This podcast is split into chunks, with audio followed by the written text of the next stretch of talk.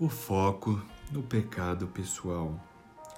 Quando chego à presença de Deus, não percebo que sou um pecador no sentido genérico, mas de repente percebo que o centro da minha atenção é dirigido à concentração do pecado em determinada área da minha vida.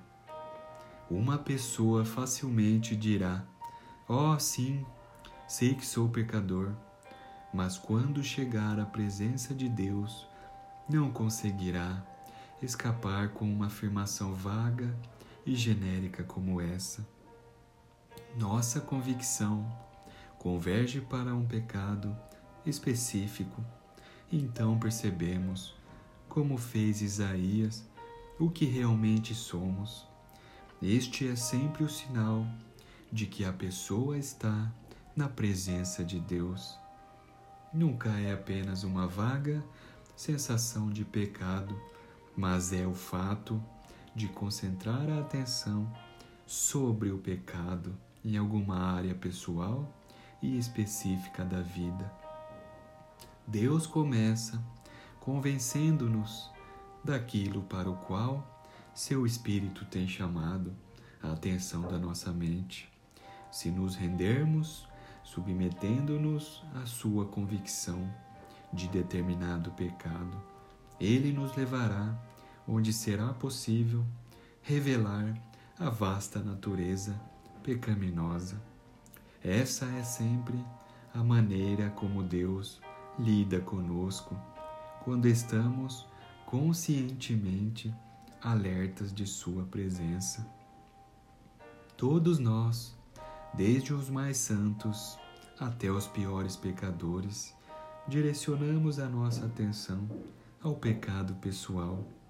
Quando a pessoa começa a subir os degraus da experiência cristã, pode até dizer: Não sei onde foi que errei, mas o Espírito de Deus destacará algo bem específico e definido a visão de Isaías sobre a santidade do Senhor teve o efeito de mostrar-lhe que ele era um homem de lábios impuros.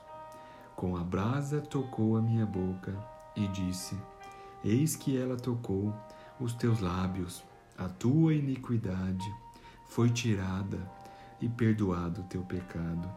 Isaías 6, 7 o fogo purificador teve de ser aplicado no local em que o pecado se concentrava. Então gritei: Ai de mim, estou perdido, pois sou um homem de lábios impuros e vivo no meio de um povo de lábios impuros. Os meus olhos viram o Rei o Senhor dos Exércitos. Isaías 6, 5